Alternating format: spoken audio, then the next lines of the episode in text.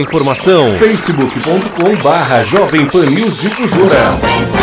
Os assuntos mais comentados, a responsabilidade com a informação, os detalhes da notícia, entrevista do dia. Olá, boa tarde para você ligado aqui na Jovem Pan News Difusora de Rio do Sul, Santa Catarina. Seja muito bem-vindo, bem-vinda. A partir de agora entra no ar mais uma edição da entrevista do dia. Estamos na quarta-feira, hoje é dia 5 de fevereiro de 2020. 3 horas e 31 minutos, você sabe, nossa hora marcada, o nosso encontro marcado aqui na Jovem Pan News Difusora, no rádio. Já falei, 620 AM na internet.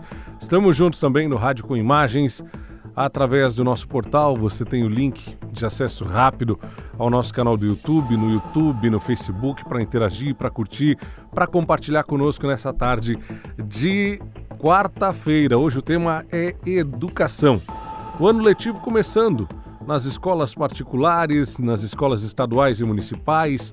Algumas já começaram, outras começam amanhã, como é o exemplo das escolas municipais aqui de Rio do Sul a rede estadual de ensino começando no dia 10, segunda-feira que vem, portanto, e nós vamos falar um pouquinho sobre educação novamente aqui na entrevista do dia. Nesse início de ano, a preocupação de muitos pais é se o filho vai se adaptar ou não a uma nova escola, ou para aqueles que estão indo para a escola pela primeira vez, se a criança vai conseguir se adaptar na creche, na escola, vai se sentir bem. É, pessoas estranhas, regras diferentes, situações diferentes em que a criança, o adolescente, o bebê é colocado à prova em algumas situações e ele precisa conviver com tudo isso. De que forma? De que forma é mais fácil? Como que a gente consegue deixar isso mais leve? É um desafio. Nós vamos conversar com a pedagoga e educadora parental, a Michele Deola, que está conosco nessa tarde, que vai é, dar luzes, eh, mostrar caminhos para a gente de como fazer esse processo todo ser mais leve, mais suave, mais sutil para os pais e também para as crianças. Boa tarde, seja bem-vinda. Boa tarde, Alex. É um prazer estar aqui, é, humildemente, com a minha experiência, a gente pode trocar algumas ideias. É, tenho uma experiência de quatro anos com bebês, né, trabalho há 12 anos em colégio mas os últimos quatro foram dedicados a bebês, né, a berçário mesmo, de 0 a 3 anos. É, a gente percebe que quando a criança inicia nesse novo espaço, ela tem essas novas situações, como você colocou. São pessoas diferentes, que muitas vezes os pais já conhecem a escola, já fizeram uma visita. Então, nesse primeiro momento, os pais eles confiam naquele professor. Mas a criança, muitas vezes, de acordo com a nossa cultura educacional, acho que eu posso falar assim, a gente não lembra de explicar e deixar essa criança é, segura no ambiente. Muitas vezes, principalmente, a gente fala de bebês, mas assim, se não for trabalhar até os três anos, a criança leva é, na sua identidade essa falta de autoconfiança que muitas vezes foi passada lá nos primeiros dias de adaptação para sempre assim, para toda a vida dela. Né? Então, me especializei, é, comecei a estudar e buscar o porquê que as crianças têm tanto esse desespero, esse choro intenso. E por incrível que pareça, a gente dá foco ao choro e onde não é não é a necessidade, a, o padrão, aquele choro da criança, quando a gente fala para a criança não precisa chorar, né? Isso a gente não acaba não ajudando a criança. O que, que seria ideal a gente falar?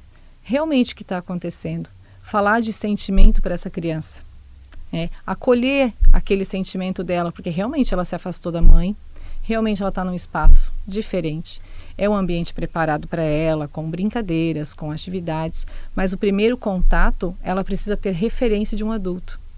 E quando a mãe sai daquele espaço, quando o pai sai daquele espaço, é como se abrisse um buraco, né? os pais caíssem lá dentro e a mãe e aquele professor que está ali ele acaba tendo que dar conta de uma autoconfiança que não foi construída. Entendi. É, e como é que eu consigo construir essa autoconfiança no bebê? Como é que eu posso deixar essa, esse rompimento do cordão umbilical, entre aspas, mais leve para a criança? Isso. O que, que a gente vem observando, né? É, quando a criança é entendida, Primeiro passo, entendida como um ser que tem vontades, que tem sentimentos. É, eles não têm fi é, filtros, eles apenas sentem e eles expressam isso através do choro, principalmente. Então, quando eu valorizo esse sentimento na criança, quando eu acolho esse sentimento em casa, né? então tem criança, por exemplo, ele não quer colocar o uniforme. Aí nós, com a nossa cabeça de adulto, achamos que ele não quer ir, ir para a escola. Ele está desviando daquele sentimento, sim. Então, como que eu posso fazer? É ser firme, é ser gentil com ele ao mesmo tempo, que então vem sobre a disciplina positiva. Disciplina positiva ela está há dois anos no Brasil, é algo novo. São a, a educação vem assim, se for estudar história, ela acontece como booms, né? e nós estamos num boom de pessoas que estão buscando a melhor forma de educar essa criança. Né? Então, dentro da disciplina positiva, Alex, é, a gente percebe que se eu fizer para a criança uma rotina e uma previsibilidade do que vai acontecer, eu torno essa criança segura. Porque eles não conseguem dar conta do que é abstrato, por exemplo. Você falar para uma criança, uma hora a gente vai para a escola qual é a referência que a criança tem de uma hora. Né? Então, logo ao, após o almoço, você vai trocar de roupa, escovar os seus dentes para a gente ir para a escola. Aí você dá uma, uma sequência de informações para essa criança e ela vai é, formulando isso. Conforme as coisas vão acontecendo e você vai nomeando para ela novamente, ó, agora a gente está almoçando, depois você vai trocar roupa e você vai falando para a criança, aquilo vai construindo nela uma autoconfiança. Eu confio nesse adulto. Tudo que ela me falou realmente estou vendo acontecer. Ela precisa ver o concreto acontecer. Porque a gente tem muito assim, busca a bola. O que, que é buscar a bola? Na hum. nossa cabeça, sim, faz sentido. Mas para uma criança que está tendo o primeiro contato com tudo, não faz sentido algum. Ela precisa juntar as informações. O que, que a gente pode falar? Nós temos dois sistemas de educação que é o autoritarismo e a permissividade. A nossa geração foi criada de forma autoritária. Né? O pai manda, o pai só olha e a gente já obedece. Uhum. Hoje a gente vê que quando nós temos os nossos filhos, a gente não quer fazer é, igual, a gente quer fazer algo diferente. Porém, eles vêm desafiando, vamos chamar assim, na nossa visão, muito mais. Porque a gente está nos dois extremos. Quando eu sou muito autoritário, meu filho não tem vez nenhuma dentro de casa, você vai para a escola e pronto, né? chega de chorar, já estou cansado, já fazem 30 dias que chora, eu não estou acolhendo o sentimento dessa criança, eu estou sendo autoritário e estou dizendo para ela: você não pode confiar em mim, você não pode contar comigo. Certo? Quando eu digo que eu levo minha criança para a escola e ela chora, e aí a mãe fica, ai filho, coitadinho, filho, ai, e fica vitimizando aquela dor. Eu estou dizendo para a criança que ela não é capaz de passar por aquilo. Entende os dois extremos? Uhum. Então hoje a gente está numa geração de pais que é muito mais permissiva. Eu deixo fazer para não me incomodar. Eu, eu dou, eu compro para não chorar. Eu dou o tablet para poder comer. Eu dou o celular para poder trocar. Enfim, eu vou usando ferramentas para não ouvir o choro e para não que ele não tenha uma frustração. Chorou, vai levar para casa, por exemplo. É a pior coisa. Se uma criança chorar na escola na hora da chegada, você passa a segurança para ela e diz: "A mamãe volta". E vai e volta. E você realmente sai. Quando a mãe é, fica com dó, os pais ficam com dó dessa criança e super protege ela daquela, daquela partida, daquela frustração, eles acabam não deixando a criança de se desenvolver. Né? A gente não faz ideia disso, mas a gente está dizendo para ela que ela não é capaz de passar por aquilo. Agora, o que, que a gente faz? Então, esse ano a gente teve uma experiência. É, eu fiz um vídeo com a dica da rotina e da previsibilidade. E muitas mães colocaram, é, testaram isso, colocaram em prática isso, e o retorno foi, foi muito significativo, foi muito positivo. Então é realmente assim, eu entendo a sua dor, eu também vou sentir saudades, né? E agora você vai ficar aqui com a prof na escola, que é o seu espaço. Se a gente for pensar, a escola é uma mini sociedade. Uhum. é a sociedade que está se construindo ali. Né? Como a gente trabalha nos nossos locais, eles trabalham ali dentro. Então, também outra dica bem legal é dizer para a criança: a mamãe vai trabalhar e você vai trabalhar com os seus colegas. Porque a gente fala assim: ah, a mamãe vai trabalhar e você vai ficar brincando na escola.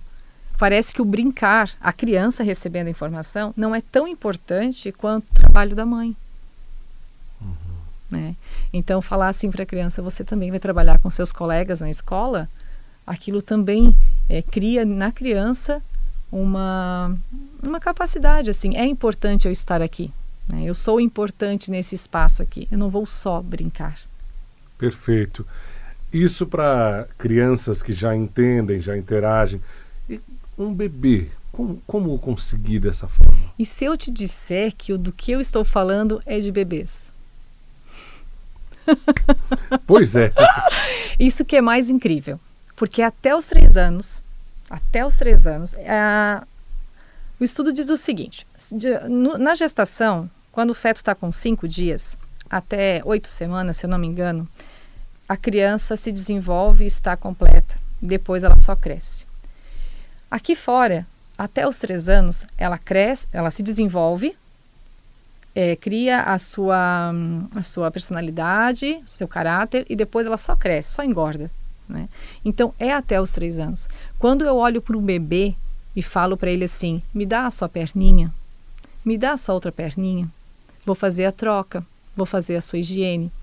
Pedir licença para aquela criança, para aquele corpo. Avisar essa criança que eu vou colocá-la na cadeirinha, que a gente agora vai parar no mercado. Né? Imagina um casal. Se o marido, se a gente tem uma rota e o marido resolve passar em outro lugar sem avisar a esposa não vai gostar. A gente quer uma satisfação. E com a criança bebê é a mesma coisa. Ela precisa ser informada do que está acontecendo com ela. Quando eu informo para a criança, eu mantenho ela segura. Eu vou criando uma conexão de confiança. Vou te dar um exemplo. Tem pais que fazem o seguinte: engana a criança para o outro poder sair, para a criança não chorar, certo? Para não dar frustração. A gente está falando de bebês, a gente está falando de um ano e ali um pouquinho eu estou tirando da criança a oportunidade dela desenvolver esse sentimento de pertencimento. Eu estou tirando da criança a capacidade dela desenvolver que ela pode ficar bem num espaço sem a mãe, sem o pai, que eles vão e que eles voltam.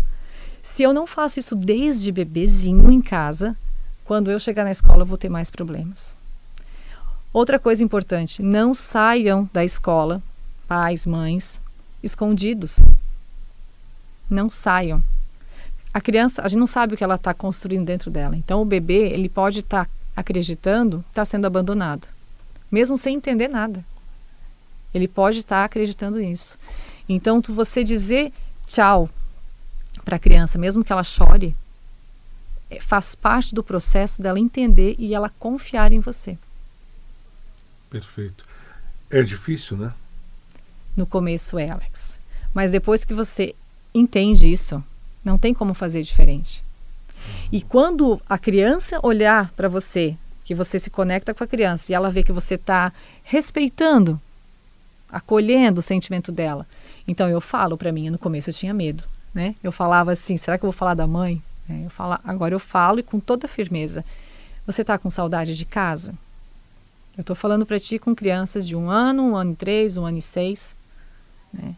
Então o choro cessa sabe? Faz tempo, sabe? Assim, quando eu fui entendida. Né? Você está com saudade da mamãe? Uhum. A Pro também estaria. A Pro também gostaria de estar em casa. Né? Mas olha que legal. Vamos ver se você gosta desse brinquedo. Qual você quer? Este ou este? Isso é muito mais do que é, disfarçar, convencer a criança. É respeitar, enganar. enganar. E é, a nossa cultura é isso. A criança não entende. É, tem, tem uma situação de é, enganar a criança, de conquistar pelo medo, né, de intimidar. Nós temos muito isso, né? Uhum. Cuida com isso, senão isso. Uhum. Coloca a cadeirinha, senão a polícia te pega. Isso. Não é assim que acontece? Isso. Tá errado, não tá? Tá muito errado. Porque eu estou dizendo para ela, isso é uma educação da punição. É baseado na punição. E daí não é consciente. Então, se eu quero um adulto consciente que vai sentar na cadeirinha, ou que vai colocar o cinto, ou que não vai beber, se eu quero esse adulto, aqui de bebê, de 0 a 3 anos, eu preciso tornar isso consciente. Então, o processo é avisar para a criança: a gente vai até o carro, mamãe vai abrir a porta, vou colocar você sentado na cadeirinha, colocar o cinto, coloca um bracinho, outro bracinho, clect, vamos ver. E quando você faz isso e vai acontecendo, ele te olha assim, ó, e, e ri e quer colaborar. Que aí é a diferença. Ele não vai fazer obrigado. Uhum. E quando ele tiver uma idade maior, ele não vai temar. Né? Não que vai ser a melhor criança do mundo, mas ele vai querer colaborar, que é diferente de obedecer. Quando eu crio uma criança na punição e que ela aprende a obedecer, isso é bem triste. Uhum. Porque eu vou ter um adulto, um adolescente principalmente, que só vai fazer coisas que mandem. Não vai ter proatividade, não vai enxergar o que é para fazer. Então, quando. A, é, é, muito sério isso. Então, minha criança me obedece, é uma maravilha. Isso é muito sério. É tão pior quanto a criança que não obedece. Uhum. Porque se ela entendeu que ela tem que obedecer, e se você for olhar no dicionário, obedecer significa capacho, né? é ser capacho. Isso é muito sério para o mercado de trabalho para o que a gente está tornando essas crianças. Né? Então, não é que mundo melhor a gente vai deixar, é que pessoas melhores a gente está é, formando. A educação de uma criança é muito séria. Tudo tem um, um filtro, a gente precisa passar um filtro. Eu estou convidando a minha criança a colaborar ou eu estou convidando a minha criança a realmente fazer a birra, a realmente a não, a não aceitar? Porque tem outra coisa, né, Alex? As crianças não vêm mais naquele molde que nós tínhamos que o pai obedecia patrão, né? que a mãe obedecia pai. A criança não tem mais esse modelo. Uhum. Né? Hoje é, o poder é igual. Então nós temos adultos que ainda querem mandar nessa criança. A criança que deixa é um perigo.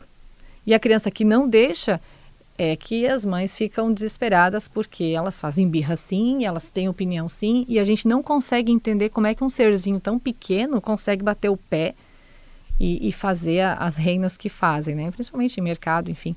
Mas tudo funciona, sabe? Se, se eu colocar para a criança aquilo que eu tô pensando, porque ela não tem como saber o que eu tô pensando, ela não vai aceitar ser mochila, sabe? Que eu pego ela, vamos, uhum. vamos não. Começa a avisar desde já, se você tem um bebê, se você tem um de um ano, começa a avisar se está lá no 1 e 10, 2 anos que começam as terríveis birras que a gente fala, né? Da onde vem essa birra? É de não estar sendo compreendido e respeitado. Só que, olha só, não é deixar fazer tudo. Ah, então é uma linha deixar. muito tênue ao mesmo muito. tempo, né? É o equilíbrio. Eu compreender e ao mesmo tempo não deixar fazer tudo o que quer, porque senão faz birra, faz manha, chora, grita, esperneia. Uhum. É muito complexo. Aí é um estudo bem sério assim de ser humano, porque a disciplina positiva ela traz uma dica que é muito legal. Como que eu vou então ser firme e gentil ao mesmo tempo? Como assim? Pois é. Então eu vou dizer para você o seguinte: a gente vai usar as duas frases e unir ela com a palavra e. Geralmente a gente fala assim, ó, é, quando a gente começa a aplicar, diz, ah, eu entendo que você está triste mas agora é a hora de fazer atividade. Né? Então é trocar esse mas uhum. pela letra E. Então eu entendo que você gostaria de estar com a sua mãe. E agora é hora de brincar. Faz muita diferença no tratamento da criança. Você não está condicionando, você não está convencendo, você não está mandando, você está convidando. E quando o cérebro recebe um convite, ele tem vontade de colaborar. Não que seja fácil de primeira, mas o que, que você está construindo com essa criança? É, qual é a conexão que tem aí? E ela vai querer colaborar com certeza. Uhum. Tem, tem pai, tem mãe que diz que manda, que é autoritário, uhum. porque tem medo, no popular mesmo, que a uhum. criança trepe no pai e na uhum. mãe depois. Como lidar com crianças que já acabaram é, tendo o, o, tipo de educação absolutamente autoritária uhum. e inversamente proporcional também, como lidar com crianças que são é, absolutamente podem tudo, né? O rei da uma, casa. É, uma educação permissiva. Como uhum. conseguir enquadrar nesse momento a partir de uns 7, 8 anos? Tem como ainda? Tem. Tem como. Eu sempre digo que não existe certo nem errado.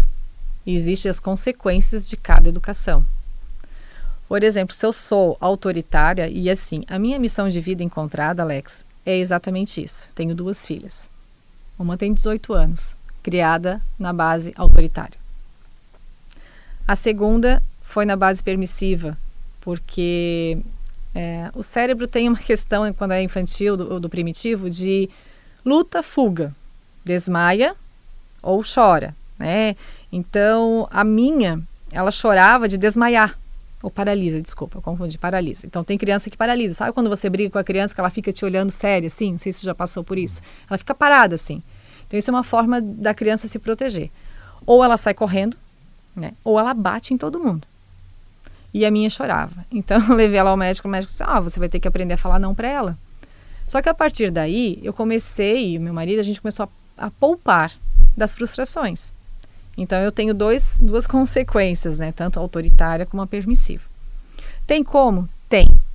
É resgatar essa autoconfiança, mas já está cristalizado dentro delas que eu não posso, que eu não consigo, ou que eu posso tudo e daí uma coisa que dá errado, o choro vem desesperado.